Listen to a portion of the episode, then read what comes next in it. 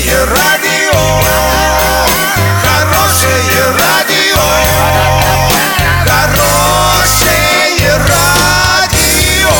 Радио Шансон.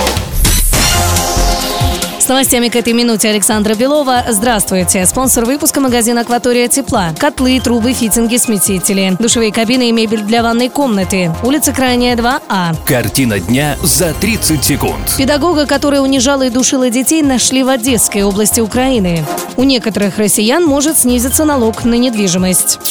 Подробнее обо всем. Подробнее обо всем. Педагога, которая унижала и душила детей, нашли в Беляевском районе Одесской области Украины. Преподавательница призналась в содеянном. Прокуратура возбудила уголовное дело. В качестве наказания женщина получит денежный штраф и исправительные или общественные работы. Напомним, видеозапись, на которой женщина душит и унижает детей, появилась в интернете. Некоторые пользователи сообщали, что героиня видео – это якобы педагог-репетитор из Беляевского района Оренбургской области. Эта информация оказалась недостоверной.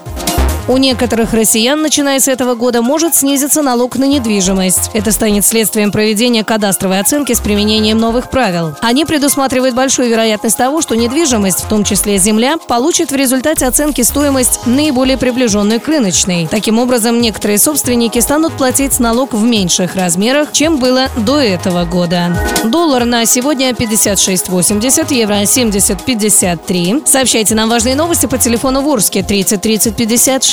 Подробности, фото и видео отчеты на сайте урал56.ру. Напомню, спонсор выпуска – магазин «Акватория тепла». Александра Белова, радио «Шансон Ворске».